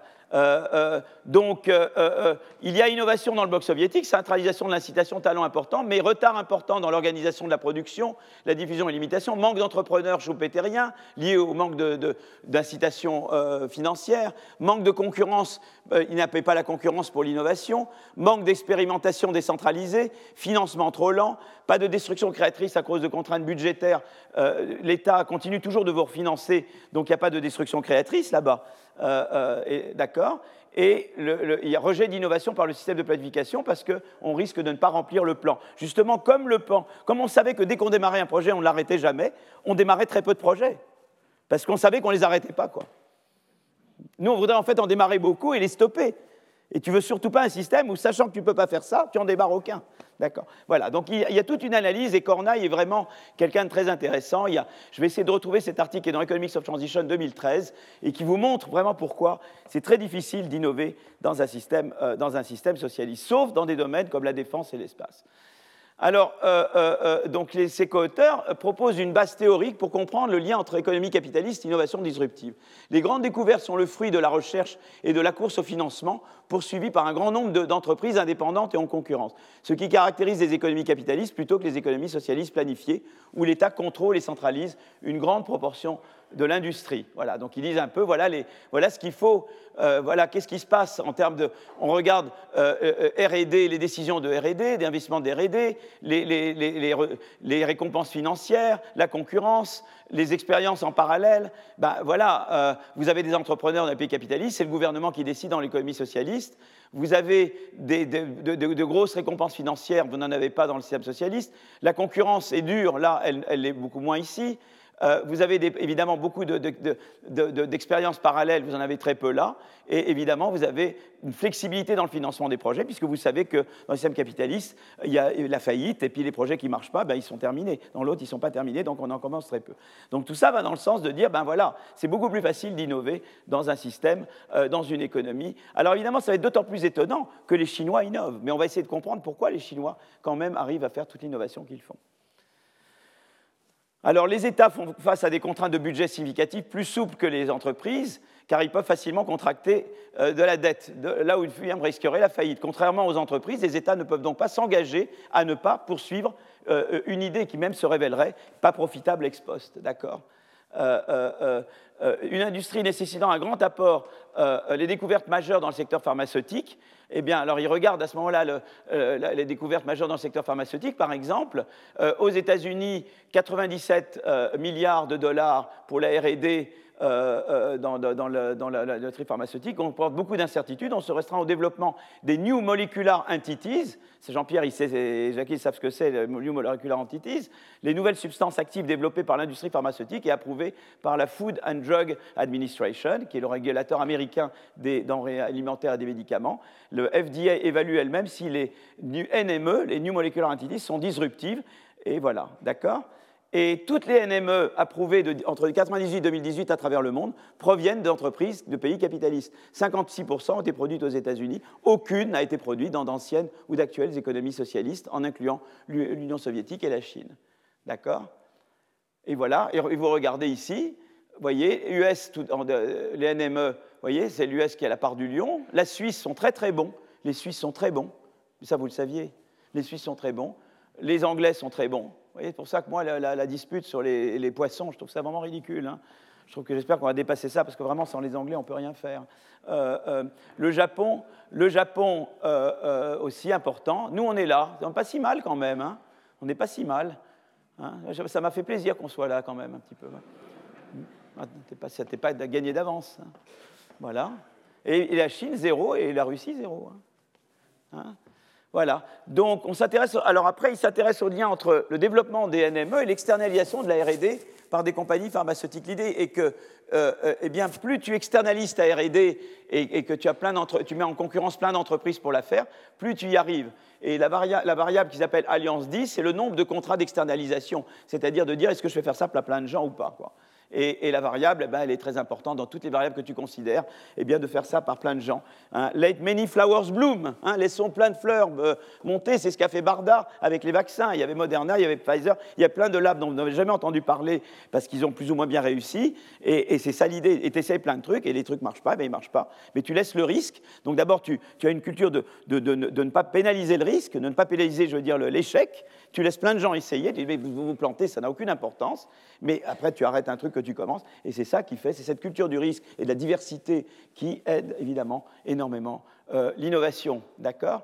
Donc euh, la théorie économique peut expliquer. Donc ça, ça explique quand même que. Euh, alors, alors maintenant, là, j'ai dit beaucoup de mal de la Chine, mais vous allez voir que maintenant, quand même, la Chine, c'est pas si mal en fait. Et je vais, je vais trop vite. Moi, je suis embêté parce que je, je crois que j'ai prévu pour peu de. Ah ouais, là, ça va pas. Il faudra que je vous parle après d'autres choses. On fera peut-être des débats, des discussions. Je ne sais pas ce qu'on va faire. Alors attendez, oui, donc là je fais quand même. Voilà. Écoutez, jusqu'à maintenant, je n'ai pas fait de bourde. Hmm D'accord. Alors maintenant, je passe au truc suivant. Voilà. Alors je passe à ça. Voilà, voilà, voilà. Alors. Voilà. Alors maintenant, on va se rapprocher un peu plus de la Chine. Hein. voilà, je vous avais promis. Je vous l'avais promis. Non, c'est pas celle-là. Voilà. Voilà. Alors, euh, euh, euh, voilà. Alors, ils ont un, ça c'est mon ami Fabrizio Zilibotti qui avait fait, qui était président de la European Association, Economic Association en 2016, et moi j'ai eu la, chance de l'être un an après, voilà. Et, il, a écrit, il, a fait, il, a, intitulé sa, sa leçon Growing and Slowing Down Like China, croître et décroître, croître et se ralentir comme la, comme la, parce qu'il n'y a pas de décroissance chinoise. Hein. Alors, moi, je vous ai dit, bon, en termes du PIB mondial, la Chine monte. Hein, ça, ce n'est pas, pas, un scoop, cette, cette euh, graphe, quand même. Hein. Voilà. Donc, ça, c'est la première chose. Donc, vous voyez aussi que le, le, le, euh, le, PIB par tête de la Chine, en pourcentage du PIB par tête euh, des US. Vous voyez, alors, ils sont encore, il y a encore beaucoup rattrapé. Là, on est, à, hein, là, on est, on est encore loin. Mais, mais vous voyez qu'ils montent très vite. Quoi. Et là, ça, voilà, ils vont ils ne sont pas encore rattrapés le PIB par tête US, hein, mais, vous voyez, la pente est, raide hein, quand même. Hein. Les, exports, euh, euh, euh, les exports de biens et de services en dollars constants, vous voyez que bah, la Chine, vous voyez, rattrape, dépasse le Japon, l'Allemagne, US, vous voyez, donc ça c'est... Vous voyez, donc, bon, ils sont un plus gros pays, mais il y a un effet de taille qui joue. Mais enfin, vous voyez, la Chine quand même émerge. Alors également, d'autres indicateurs, le pourcentage de, Chinois qui sont en dessous de, citoyens chinois qui sont en dessous de la, niveau pauvreté qui est 1,90 dollars par jour, euh, voyez, chute, voyez, de, entre 80 et, et maintenant, et maintenant c'est encore plus bas.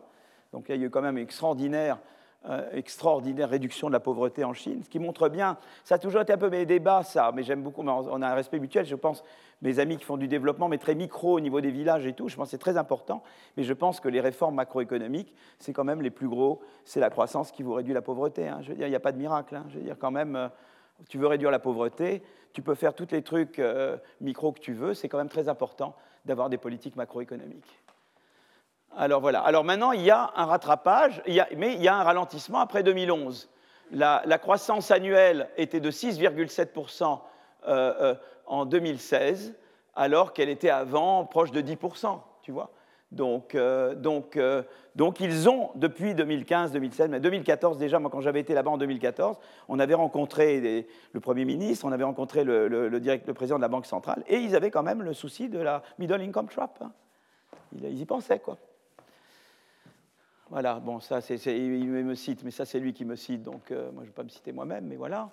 Alors, il reprend l'idée de innovation investment, hein, donc il reprend complètement ce, que je vous ai, ce que je vous ai raconté sur euh, que tu peux, faire, euh, tu peux faire de la croissance par le rattrapage et l'investissement ou de la croissance par l'innovation à la frontière, et que ce pas les mêmes institutions qui poussent l'un et poussent l'autre. Tu veux, qu'est-ce qui, qui a poussé eh bien, la stratégie d'investissement et de rattrapage en Chine eh bien, alors lui, pense qu'il y a eu un communist accumulation sous Mao, mais enfin, bon, on sait qu'il y a eu les drames du grand bond en avant, et, donc euh, je ne veux pas revenir là-dessus. Euh, euh, il, y a surtout les réformes et la politique industrielle sous Deng Xiaoping, les réallocations, hein, grasp the large, let go of the small one, les, transferts de technologie, et surtout beaucoup les transferts de technologie à travers les investissements directs étrangers et, avec évidemment une capacité d'absorption grâce à cause de l'éducation, évidemment. Hein. Voilà. Mais en même temps, il y a, c'est un crony capitalisme, c'est un capitalisme d'État corrompu. Hein. Crony, c'est, je dirais, corrompu, quoi.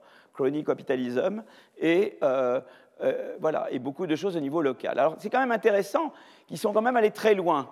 Et évidemment, tout se pose le problème de là, est-ce qu'ils vont être capables d'aller pleinement vers l'innovation Mais ce qui est quand même intéressant, c'est qu'après ce que je vous ai dit sur voilà, tout ce qui n'est pas bien dans le socialisme et tout, vous pouvez penser que la Chine, c'est comme la Russie et comme l'URSS, mais pas du tout. Ils innovent beaucoup plus que les Russes quand même. Et ils ont des bien meilleures performances qu'ont eu les soviétiques. Et donc, c'est quand même intéressant de se demander pourquoi ils ont pu aller aussi loin. J'avais des collègues, moi, qui avaient écrit un livre qui s'appelait Why Nations Fail, à Semoglu Robinson, et ils faisaient la théorie du middle income trap, parce que c'était basé sur mes travaux avec, euh, de toute façon, qu'on avait fait ça avec Fabrizio, et euh, donc le, papier, le bouquin est complètement basé dessus. Mais euh, ils, mettaient un peu la Chine dans le même panier, que la Zambie, par exemple. Tu vois, pour eux, la Chine, c'était comme la Zambie, quoi. Elle pas, il y avait, en gros, le monde était divisé en deux. Il y avait les pays qu'ils appelaient inclusifs, qui reconnaissaient la destruction créatrice, et ceux-là, ils avaient des beaux jours devant eux parce que, ils, tu vois, donc je reconnais la destruction créatrice et je permets de qu'elle ait lieu, etc. Donc c'est nos pays à nous, en gros. Hein. Et puis il y avait les autres pays qui étaient extractifs, qui eux ne la reconnaissaient pas et évidemment, ils mettaient la Chine dans le, même, panier que la Zambie. Or, c'est une erreur. Tu vas voir la Chine, je vais vous montrer quand même les performances, même en matière d'innovation de la Chine, c'est quand même autre chose que certains autres pays. Donc ça, je pense que dans leur modèle, c'était un peu trop, trop caricatural. Tu vois ce que je veux dire? Mais il y a quand même un peu. Ils ont quand même en Chine la peur de la middle income trap. Voilà, alors donc, qu'est-ce que tu veux Donc, en fait, bon, bah, ils reprennent un peu nos théories. Quand tu es loin de la technologie frontière, bah, tu dis, bah, je fais du rattrapage, donc j'investis dans, les machines, dans les, dans les, bâtiments, dans les infrastructures, je réalloue entre les villes et les campagnes, j'urbanise en fait beaucoup, euh, euh, euh, je, je, disons, je fais plus de, création et de destruction à l'intérieur du secteur manufacturier, euh, euh, et surtout, j'absorbe les technologies qui viennent, notamment grâce à euh, l'entrée dans l'OMC de la Chine, évidemment, a été un merveilleux facteur qui a encouragé le développement, les investissements directs et qui a permis aux Chinois d'absorber bah, les TGV. on a été Alstom a passé une minute là-bas, ils savent maintenant faire des TGV comme nous. Non, je plaisante, mais ils savent faire des TGV aussi bien que nous. Hein. D'accord? Voilà. Alors que près de la, frontière technologique, c'est par l'innovation que vous voulez innover. Et là, bah, il faut tout ce que j'ai dit tout à l'heure qui est bon pour l'innovation. Vous voulez de la destruction créatrice, vous voulez de, l'entrée libre, de la concurrence, vous voulez du développement financier, notamment du capital risque. Euh, euh, euh, vous voulez évidemment protéger les investisseurs. Par exemple, Alibaba, dès qu'ils deviennent trop puissants, on les embête. Donc ben voilà, ça c'est embêtant évidemment pour l'innovation. Hein. vous voulez peu de corruption, parce que les corruptions, c'est des barrières à l'entrée, comme je vous l'ai montré tout à l'heure, d'accord? Et, puis vous voulez de la, concurrence politique, parce que ça vous fait que ça réduit la corruption quand il y a de la concurrence politique. On sait que tout ça est bien, d'accord? Voilà, donc ça, il, continuait sur nos trucs, ça c'était ce qu'on avait fait. Et donc, euh, voilà, et, donc ça, je vous l'avais montré. Alors, par exemple, oui, ça, c'est starting a business, euh, les barrières que je vous avais montrées, les barrières à l'entrée, la corruption, je vous l'avais montré. Et euh, voilà, et donc ça, c'est... alors là, a également, ça, ça vous montre que quand vous êtes un pays très développé, eh bien, euh, si vous avez peu de R&D, ce n'est pas grave quand vous n'êtes pas développé pour la croissance, mais quand vous êtes euh, avoir, beaucoup, euh, avoir, peu de R&D, c'est très mauvais pour la croissance quand vous êtes un pays très développé. D'accord? Donc ça, ça va avec la corruption, les barrières à l'entrée que je vous avais montré tout à l'heure. D'accord? Alors maintenant, revenons à la Chine. la Chine, ben, elle, elle, accélère sa croissance du PIB, voyez, après les réformes Deng Xiaoping. Voyez euh, ils investissent, ils, ont plus de croissance, euh, et également, euh, voyez, la, productivité globale des facteurs augmente entre la moyenne qu'il avait entre 60 et 78 et après 78, et même la, productivité dans l'agriculture. Donc ils améliorent l'agriculture, ils améliorent la productivité dans, le manufacturing, ils réduisent la part, dans l'agriculture, ça c'est l'effet de réallocation, c'est-à-dire qu'ils augmentent le stock de capital et ils réduisent la part du travail dans l'agriculture. Et, et réallouent aux villes. Et ça, ça a été un grand facteur. Donc ils ont fait quand même une croissance avec Deng Xiaoping qui a été par la réallocation et par euh, euh, l'investissement essentiellement. Hein, D'accord? Voilà, donc, euh, donc la réforme Deng Xiaoping, bah, ça fait que la, croissance de la productivité s'accélère, en particulier dans le secteur non agricole. Avant, il y avait des, des inefficacités d'un secteur à l'autre, de manque d'arbitrage eh ben, ces manques d'arbitrage se réduisent, c'est-à-dire qu'à la, limite, on doit être indifférent entre travailler dans un secteur et dans un autre. Donc ça, ça veut dire que l'allocation s'améliore. Il y a moins de, barrières à la réallocation d'un secteur à l'autre. Ça, ils améliorent beaucoup. Et voilà. Alors, qu'est-ce qui se passe? Euh, euh, euh, Eh bien, une des choses qu'ils introduisent, c'est qu'il y a. alors, Mao, dans, toutes les folies du maoïsme au début, il y a eu un élément qui a été utile après. Alors d'abord, un élément, ça a été que quand même il y a eu de l'éducation, qui a été quand même bon. Mais il y a eu un autre élément, c'est qu'il a donné de l'autonomie au, local. Et cette autonomie locale, ça n'avait pas été faite dans ce but, mais elle s'est révélée très utile après, parce que Deng Xiaoping a pu mettre en concurrence des régions et des localités, et, et jouer sur cette concurrence. Donc elle n'avait pas été pensée par Mao dans ce but, mais par rapport à l'Union soviétique, le système chinois est beaucoup plus décentralisé.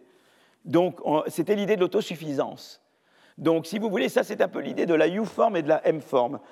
Ah, je vais vous parler un petit peu de la U-form et de la M-form. Vous voyez, vous pouvez organiser une entreprise.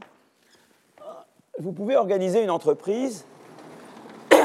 c'est un peu une manière de. Il y a ce qu'on appelle la, U-form, la unidivisionale, et la M-form, multidivisionale, la unitary form et la M-form. La U-form, c'est mettons que j'organise une entreprise en disant voilà, je vais faire toute la RD du produit 1, du produit 2, du produit 3 dans un endroit, je vais faire toute la production, voyez, pour tous mes produits de 1, 2, 3, mes produits sont 1, 2, 3, et je vais faire le marketing dans une autre division. Voilà, ça c'est ça c'est l'Union soviétique. Vous voyez ce que je veux dire? Voilà, et vous avez ici le, centre, C. D'accord? Vous avez le. Voilà. Et vous dites, moi, bah, je m'organise, je vais toute la RD va être dans un endroit, tout le marketing dans un endroit, et toute la production dans un endroit pour tous mes produits. Donc tout est très centralisé, évidemment. Ça, c'est très centralisé. Vous avez une autre manière d'organiser. Ça, c'est la U-form. Et en gros, c'est l'Union soviétique. D'accord? L'Union soviétique est organisée comme une grande entreprise qui est de ce type. D'accord? Et vous avez la M-form. Et la M-form, c'est beaucoup plus. C'est en fait de dire vous avez le centre, mais moi, le centre, vous allez faire le produit 1 et le produit 1, produit 1. Et il aura sa RD, il aura sa production et il aura son marketing. Et puis vous allez faire pareil pour le produit 2. Produit 2, pareil, vous avez la RD du produit 2, vous avez la production du produit 2 et vous avez le marketing du produit 2. Et pareil, le produit 3, vous voyez Et alors là, c'est très intelligent parce que vous créez ce qu'on appelle des centres de profit, profit centers, RD, production, marketing. Et vous vous rendez compte que là, c'est beaucoup plus décentralisé parce que vous mettez à la tête de chaque produit quelqu'un qui va complètement tout superviser. Donc il est autonome, il n'a pas besoin du centre, il a les ressources qu'il faut. Alors après, ce que vous allez faire, c'est que vous allez faire un contrat avec lui. Tu vas dire, mon coco, si je vois que ta performance n'est pas bonne, je te, change, j'arrête ton contrat. Tandis que là, tu ne peux pas faire ça, parce que tu ne peux pas dire la performance. tu comprends? Tu, es très centralisé, tandis que là, tu es décentralisé. Et là, ce qui est très avantageux avec la M-Form, c'est que tu peux mettre en concurrence la, personne en charge du produit 1, la personne en charge du produit 2. Tu fais ce qu'on appelle de la yardstick competition, tu fais tu fais de la comparaison de performance. Et ils ont fait ça avec les régions. En fait, si tu veux, et la Chine était organisée comme une économie beaucoup plus M-forme, grâce notamment au fait qu'il y avait l'histoire de l'autosuffisance. Donc Mao ne l'avait peut-être pas fait dans ce but, mais si tu veux, Deng Xiaoping a pu très intelligemment tirer parti du fait que le système chinois était beaucoup plus décentralisé pour mettre en concurrence les régions. Tu te dis, si toi tu crois plus vite, eh ben, tu auras une promotion plus vite. Si toi, tu as des meilleures performances, tu auras meilleur. Et il a, fait une concurrence entre les régions. Il n'y avait pas vraiment de concurrence entre les entreprises, mais au moins Deng Xiaoping, il a pu, euh, euh, il a pu générer cette concurrence-là. Et déjà ça, ça a permis de faire beaucoup de choses. Vous voyez le truc? C'est intéressant hein, quand même. Hein. Voilà, donc, euh, mais euh, donc il y avait donc, euh, donc les, tu vois, les, localités, les États localement avaient beaucoup de, capacités et ils pouvaient, ils pouvaient donc surmonter des barrières, tu vois. Et, et, alors, et, ils avaient la possibilité, au niveau des États, de, de, directement traiter avec les entreprises et leur donner une certaine liberté. Et ils ont laissé les Township Villages Enterprises, qui étaient quasiment comme des entreprises privées, tu vois, de développer. Et, par exemple, voilà le, secrétaire du parti pour Youhou euh, qui dit au manager de Cherries euh, euh, Vous me laissez m'occuper de la politique, de l'argent et, de, l'Inde, c'est-à-dire des sols, quoi, dès que vous vous occupez, et vous vous occupez de construire des voitures. Quoi. Tu vois? Et il avait l'autonomie de le faire, il n'avait pas besoin d'en référer en haut, tant qu'il montrait ses performances en haut. Tu vois? Et ça, c'est la clé de Russie à gauche, Chine à droite. D'accord? M-form, U-form. D'accord? Alors évidemment, euh, il y a, on, tolère la corruption, hein, évidemment, parce que évidemment, les, gouvernements locaux, il y a en partie la promotion, mais en partie les pots de vin, évidemment. Hein. Donc la corruption se développe. Hein. Euh, euh, mais il n'y a pas vraiment de concurrence à l'intérieur des, des, localités. Tu vois, il y a concurrence entre localités, il y a concurrence entre régions, mais il n'y a pas vraiment concurrence à l'intérieur d'une région entre entreprises, d'accord? Mais, mais, tu as euh, beaucoup de, de, régions qui sont, comme c'est grand la Chine, bah, tu as quand même concurrence entre beaucoup d'acteurs. Et voilà, tu vois? Et en fait, ce qui se passe, c'est que les entreprises peuvent vendre des, rentes de monopole aux dirigeants locaux, mais il y a quand même de la concurrence entre dirigeants, dirigeants des régions. Tu vois, tu comprends un peu le. Voilà. Bon, voilà un peu le. Vous expliquez un peu la Chine, euh, en gros. Euh. Alors, jusqu'où tu peux aller euh, C'est bon pour stimuler les investissements entre des gens qui sont connectés et qui sont en place.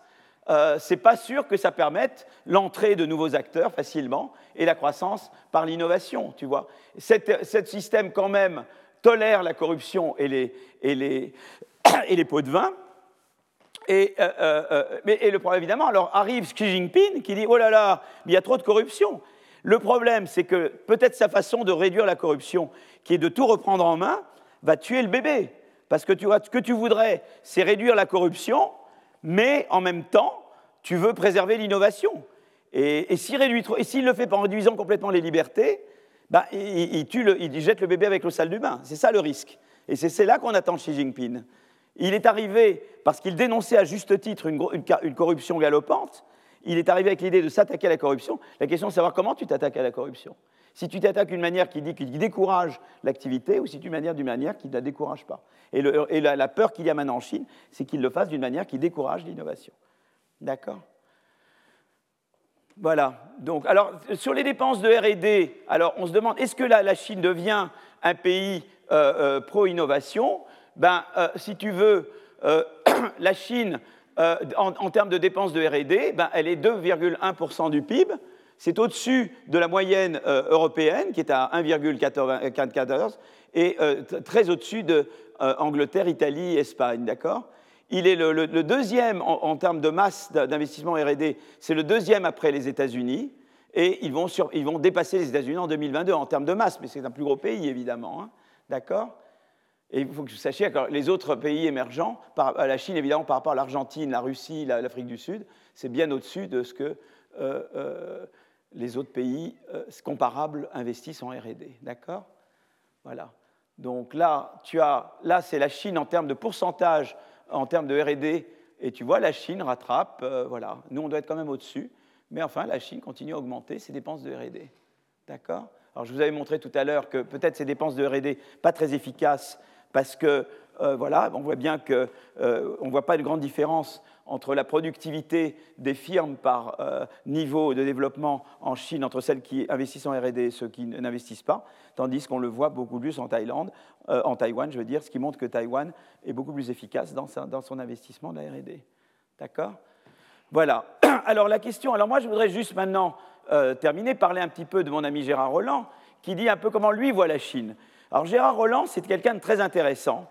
Ben, ils sont tous très intéressants, mes amis, hein, tous très intéressants. Voilà mais que des gens intéressants, avec un grand copain d'Yanoche Cornaille, donc Gérard Roland. Et Gérard Roland, il a été un peu, on a un peu en commun que tous les deux, on a cru dans la transition inverse.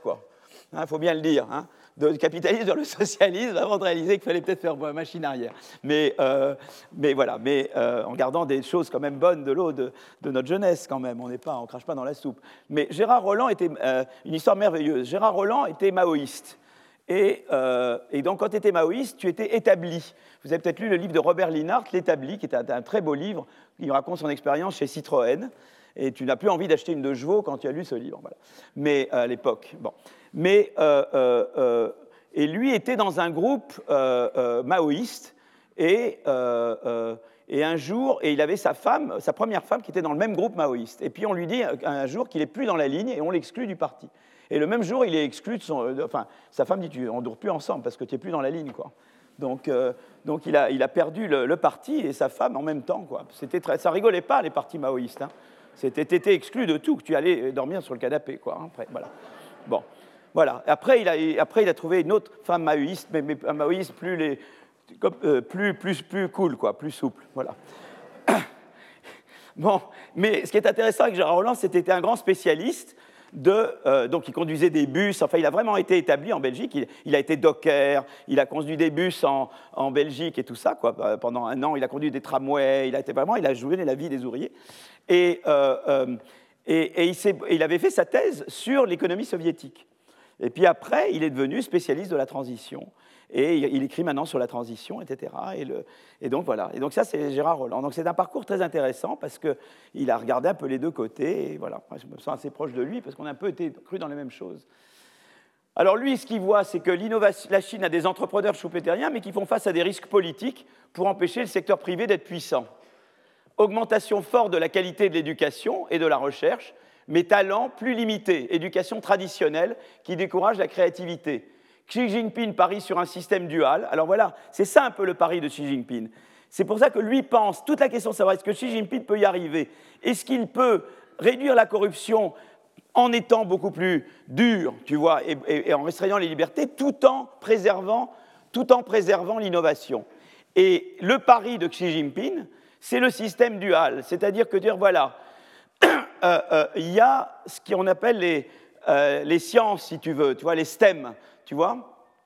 Euh, euh, c'est les sciences exactes, quoi, tu vois, mais ça inclut, ça, enfin, sciences dures, quoi. C'est euh, maths, physique, bio, et tu as les sciences humaines, tu as nous, quoi. Voilà. En gros, l'idée, c'est de dire, eh bien, quand tu fais des sciences dures, je te laisse la liberté, tu fais ce que tu veux, mais tu ne parles pas de politique, d'accord? Mais tu vis bien, je t'arrange ta vie sympa et tout et tout, hein, d'accord? Je te paye bien, euh, je te donne de l'argent, mais évidemment, tu ne viens pas critiquer et dire que je suis un, idiot, évidemment, ça je n'aime pas.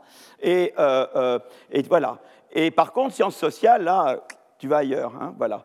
D'accord? Donc lui pense que ça, ça peut marcher. Tu vois, c'est-à-dire, je donne beaucoup d'argent et toute la liberté aux sciences exactes, tant que tu ne fais pas de politique. Mais je ne mais pas de liberté globale et, et tu ne te mêles pas, et sciences humaines, non. Alors là, il y a un peu deux visions. Il y en a, il y a, si tu veux, c'est tout ce qu'on pense être les sciences sociales. Moi, ma vision, personnellement, mais il faut voir si les données, ce qu'elles vont dire, parce qu'il y a ce qu'on pense et bien ce que disent les données. Euh, moi, quand les données me disent que j'ai tort, je, repense. Il y a ceux qui disent pourquoi c'est important les sciences humaines, après tout? Je ne suis pas en train de faire de la pub pour venir à mes cours. Hein. Mais pourquoi c'est important les sciences, euh, les sciences humaines? Parce que, quelque part, ça, Monique Cantos-Perber l'explique très bien dans ses derniers ouvrages, euh, et d'autres également. Quand tu vas à l'université, que tu quittes ta famille pour aller à l'université, tu es un pur produit de ta famille. Quoi. Tu penses un peu comme ta famille. Quoi. Tu es, euh, et tu arrives à l'université, tu te retrouves dans des cours de sciences humaines. Dans les cours de sciences humaines, tu es amené à discuter de philo, de machin, de confronter des points de vue avec d'autres. D'abord, tu découvres des gens différents de toi, avec qui tu interagis. Et, ça, ça t'oblige à sortir. Tu deviens plus que le pur produit de ton milieu et de, de ton origine. Et ça te rend plus disruptif. Quoi. Monsieur Zuckerberg, qui a quitté Harvard, euh, euh, euh, au début, il était. Monsieur Zuckerberg, qui a quitté Harvard, il, avait quand même pris des cours de sciences humaines, c'est obligatoire. Économie est obligatoire à Harvard quand tu es en première année, et, d'autres cours, philo, etc. Donc il est confronté aux sciences humaines. Et donc il y a l'idée que développent certains, c'est que les sciences humaines, c'est important même pour quelqu'un qui veut être disruptif en sciences exactes. Parce qu'il apprend à être disruptif, ça le rend disruptif, tu vois, ça le rend critique. Euh, euh, et donc, si tu veux, il y a l'idée que les sciences humaines sont importantes également quand tu, es, euh, quand, tu es, quand tu veux poursuivre et faire des innovations fondamentales en sciences exactes. Voilà, c'est un peu ça l'idée. L'idée, et, et, M. Xi Jinping, il fait le pari que non. Voilà, en gros, c'est ça, d'accord? Et alors, il y a du capital risque en, Chine, mais l'accès au crédit mais pour, les, pour les nouvelles entreprises privées est difficile. Euh, euh, tu as de l'intelligence artificielle financement public, euh, mais et seulement 39,2% financé par du capital domestique. Tu as davantage de rôle dans le gouvernement dans la recherche, mais contraintes budgétaires douces qui limitent la destruction créatrice, on l'a dit avant, c'est-à-dire que tu démarres des projets que tu ne termines pas, donc tu démarres moins de projets. De nombreux brevets innovations incrémentales, mais peu d'innovations disruptives de frontières par rapport à l'Occident. Euh, euh, et là, il mentionne euh, les travaux que, eh bien, sur les nouvelles entités scientifiques moléculaires, aucune découverte en Chine, 56% aux États-Unis. Et là, ils reprennent ce qu'on a dit. Et même dans l'intelligence artificielle, où la Chine est au premier rang en investissement par start-up, la recherche académique est derrière les États-Unis. 93% des packages de software open source utilisés en Chine sont développés aux États-Unis. Les innovations chinoises sont imitations et pas à la frontière, disent-ils. Les effets agrégés des études trouvent de forts effets de mauvaise allocation de la recherche. Donc, conclusion pour eux, besoin urgent de comprendre les déterminants de l'innovation dans le système chinois et de les comparer aux effets de la destruction créatrice choupéterienne dans les économies capitalistes. Une, analyse comparative économique avancée est nécessaire. Voilà. Donc, euh, donc, voilà où on en est. Et maintenant, je passe à l'étude suivante. Alors.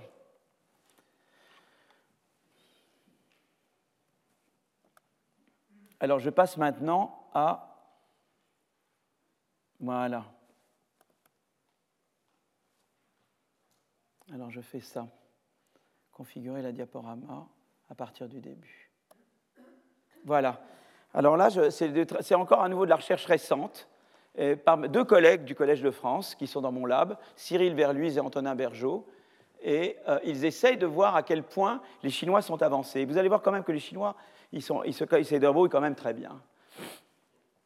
Alors, euh, euh, donc, dans quelle mesure la Chine est-elle devenue un acteur majeur de l'innovation dans les technologies à la frontière euh, depuis les années 90 Comment mesurer l'innovation? Comment différencier les innovations de rattrapage et les innovations frontières? Comment distinguer les brevets appartenant à la même, euh, technologie? Alors, la littérature euh, existante sur l'identification de technologies fait état de trois types de manières. Donc, il y a d'abord ce qu'on appelle la technique, C'est un ensemble de processus partageant un paradigme méthodologique commun et qui peuvent partager un objectif commun. Par exemple, le CRISPR, Talens, Zinc Fingers pour la modification du génome. D'accord? On peut également euh, classer selon l'application fonctionnelle un objectif de haut niveau euh, qui est directement visé par une ou plusieurs techniques au cours de leur développement. Ces applications peuvent dépasser un marché. Par exemple, vous passez du CRISPR au, génome editing, qui est plus agrégé que le, qui est plus général que le CRISPR, d'accord? Et puis après, tu peux être encore plus large et tu dis quel est mon domaine d'application? C'est le secteur économique existant ou nouvellement créé qui peut tirer parti d'une application fonctionnelle pour développer de nouveaux produits ou améliorer les produits existants. Donc tu pourrais dire par exemple, tu pars de CRISPR, tu grossis, tu fais le génome editing, tu grossis, tu as le secteur de la santé. D'accord? Alors, ce travail de Verluise et Bergeau se concentre sur six technologies à la frontière technologique. Euh, euh, l'impression 3D, le blockchain, la computer vision, édition du génome, stockage de l'hydrogène, véhicule à conduite autonome. Et il regarde quatre pays, régions, à l'épicentre de l'innovation de rupture. Et il regarde euh, les États-Unis, l'Europe, le Japon et la Chine. Alors, comment il délimite une technologie dans le corpus des brevets? Ça, c'est compliqué à faire. Il, dispose, donc il regarde, quand il regarde des brevets, il regarde il y a trois choses dont tu disposes. Tu, connais la classe technologique auquel le brevet appartient, tu connais les citations entre les brevets, et il y a des mots-clés dans les brevets, des mots-clés dans l'abstract ou dans l'introduction du, brevet. D'accord? Donc c'est là-dessus que tu peux te reposer. Comment ils délimitent une technologie dans le corpus des brevets? Donc, qu'est-ce qu'ils ont? Ils ont la classe technologique qui est basée sur les techniques et non sur l'application fonctionnelle. Ils ont les citations entre les brevets, mais c'est imparfait car les citations peuvent chevaucher plusieurs applications fonctionnelles.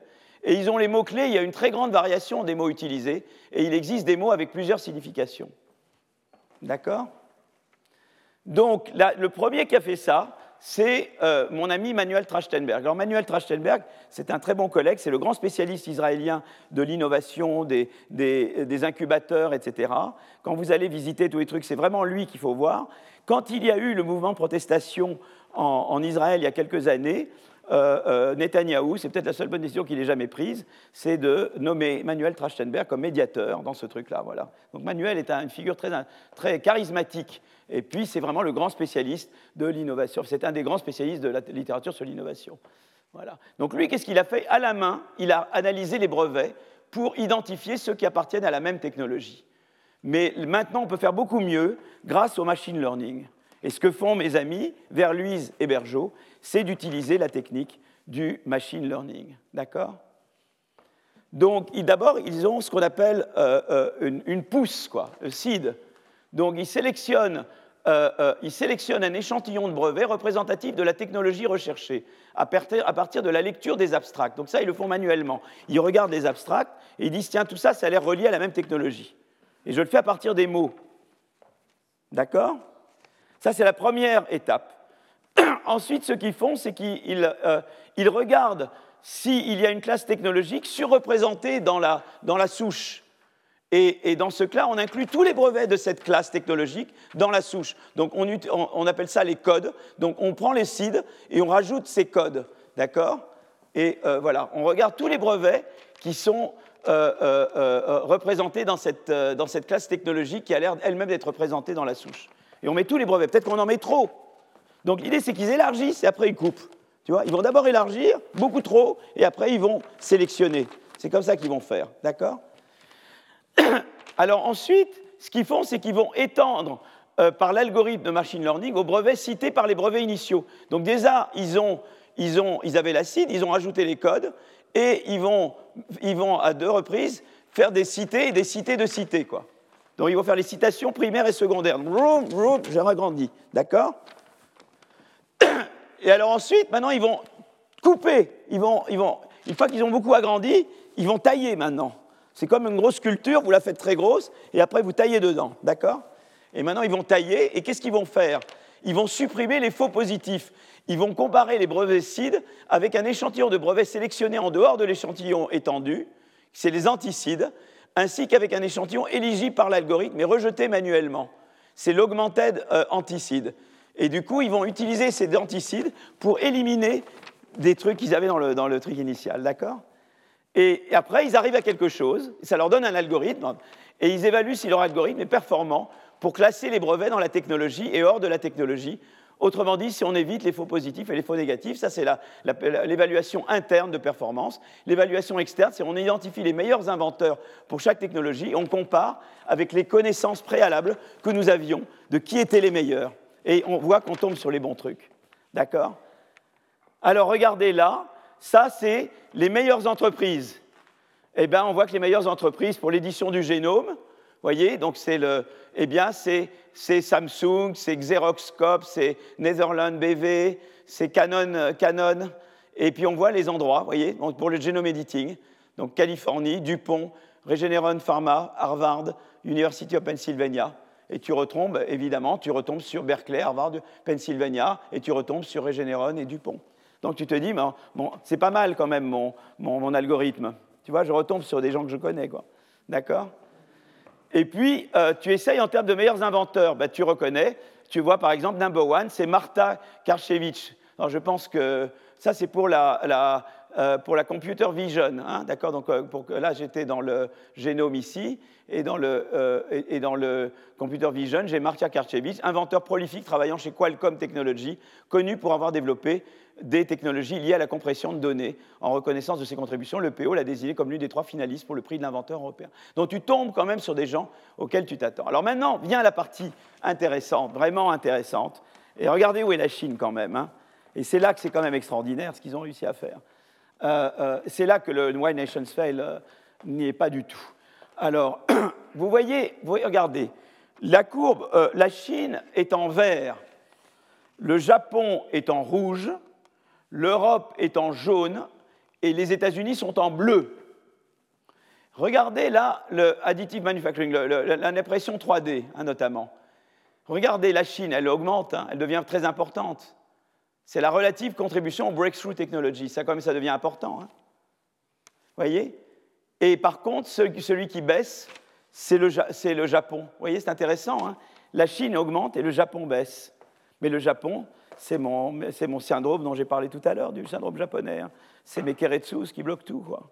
Hein. Et puis, c'est une population âgée, le Japon. on est tous des petits jeunes, mais c'est le Japon.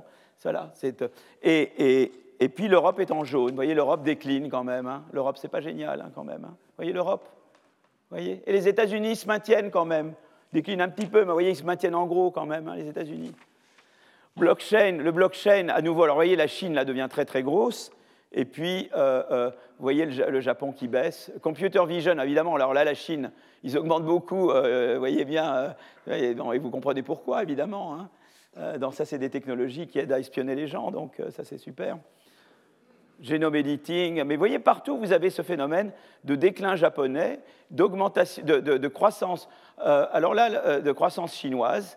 L'Europe se maintient plus ou moins, et les États-Unis, bon, là, ont baissé, mais là, se maintiennent quand même. Donc vous avez une croissance généralisée des brevets déposés dans les patentes office chinois. Ils sont représentés environ. Alors là, ça reste évidemment là-dedans. C'est également, ça inclut les, dans, le, dans brevets déposés dans les euh, patentes office chinois. La part des US reste stable à environ 40%. Faible décroissance des brevets européens, déclin japonais depuis les années 90. Euh, alors après, on regarde en termes de qualité. Alors les brevets chinois sont en moyenne de moins bonne qualité que les américains voyez Alors, dans cette. Euh, euh, euh, l'écart de qualité se réduit pendant la période. Donc, on voit le. alors là, la, Chine. Et les, mêmes, brevets sont observés lorsque l'on se concentre sur les, 10% brevets les plus cités. Mais en gros, on voit quand même qu'il y a une amélioration chinoise, voyez quand même.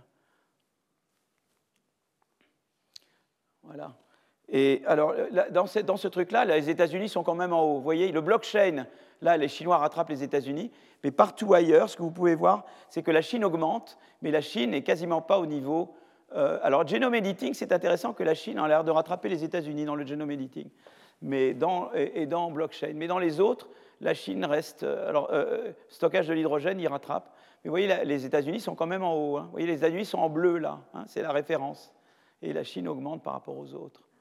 Vous voyez? Alors, euh, ici, c'est la constitution d'une capacité à innover à la frontière. Donc la Chine augmente, Les États-Unis sont quand même là.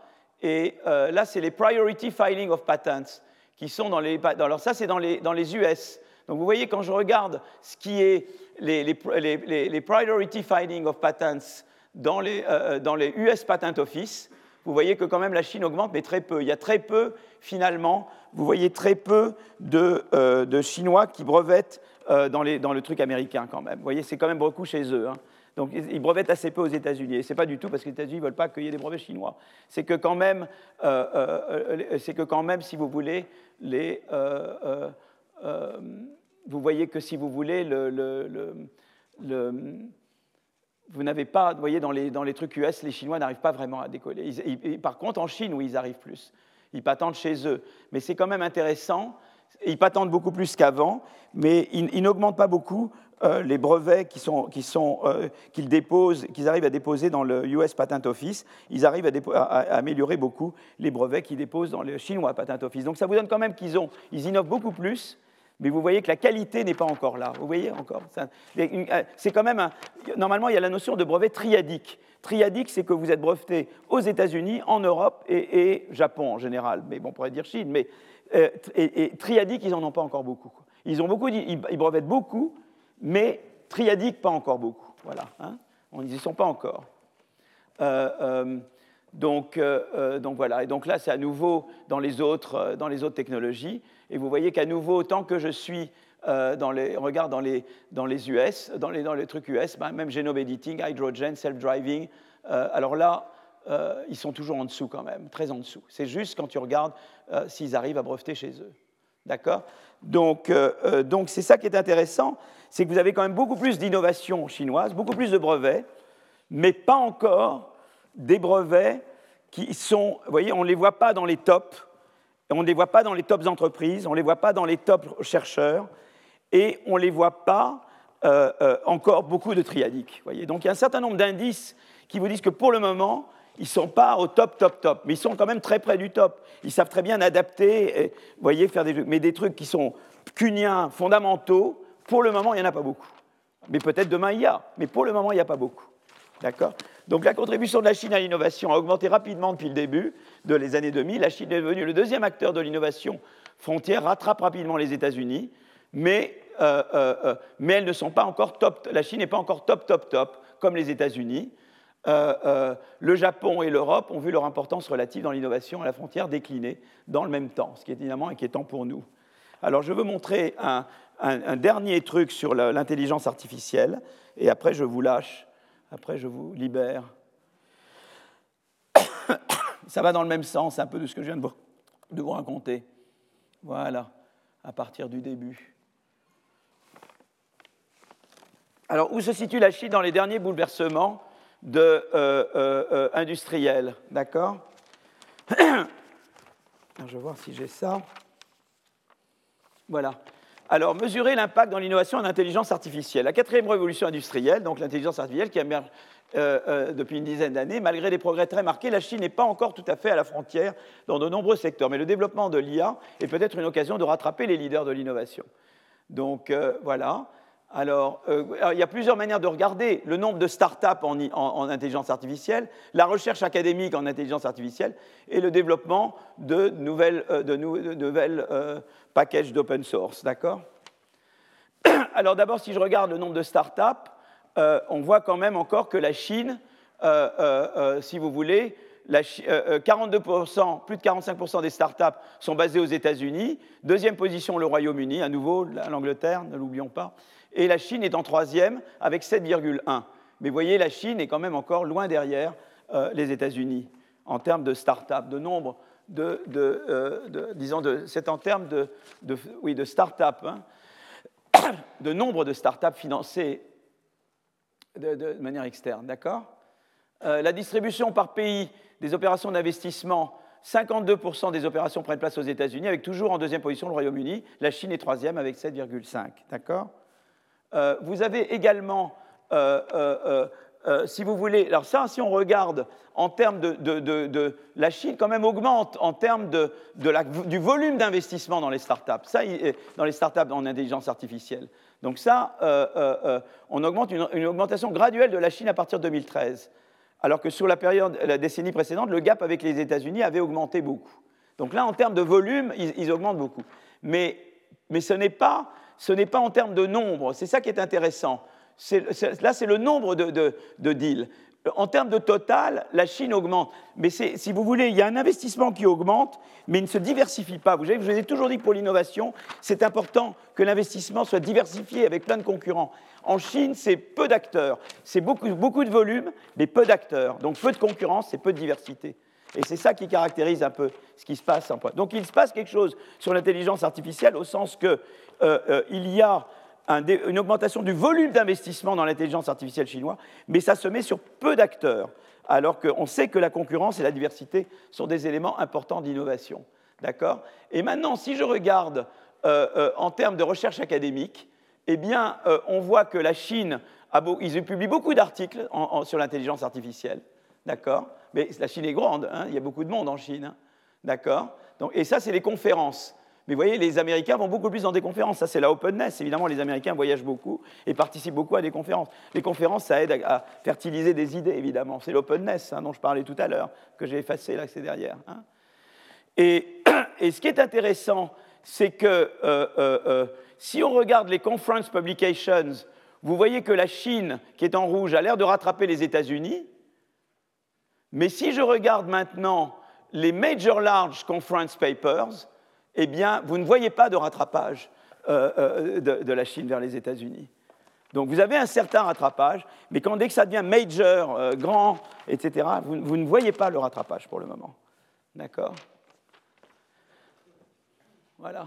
Et donc, là, c'est le. Alors là, après, on passe au, nombre de software packages, hein, de genre software, genre Microsoft, j'en sais pas, les différents packages que vous avez eh bien, vous voyez qu'il y a quand même, la Chine augmente, mais ne rattrape pas les États-Unis. Donc, vous voyez quand même, euh, euh, donc vous voyez, aïe, voilà.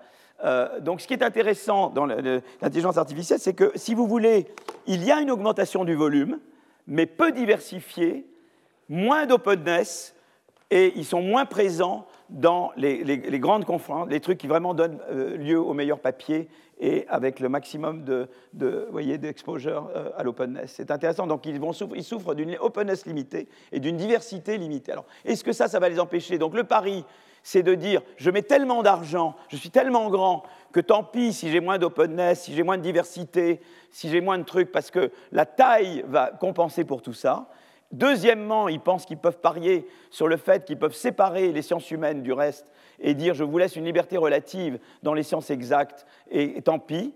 Euh, moi, bon voilà, moi pour le moment ils n'y sont pas. Donc si vous voulez, et moi je crains que maintenant, euh, comme ils ont un resserrement du régime, euh, eh bien ça ne, ne contribue pas à améliorer euh, voyez, je vous montrais tout à l'heure qu'il y a peu de, brevets, euh, top, ils ne sont pas encore dans les tops, dans les, dans les tops de, technologies.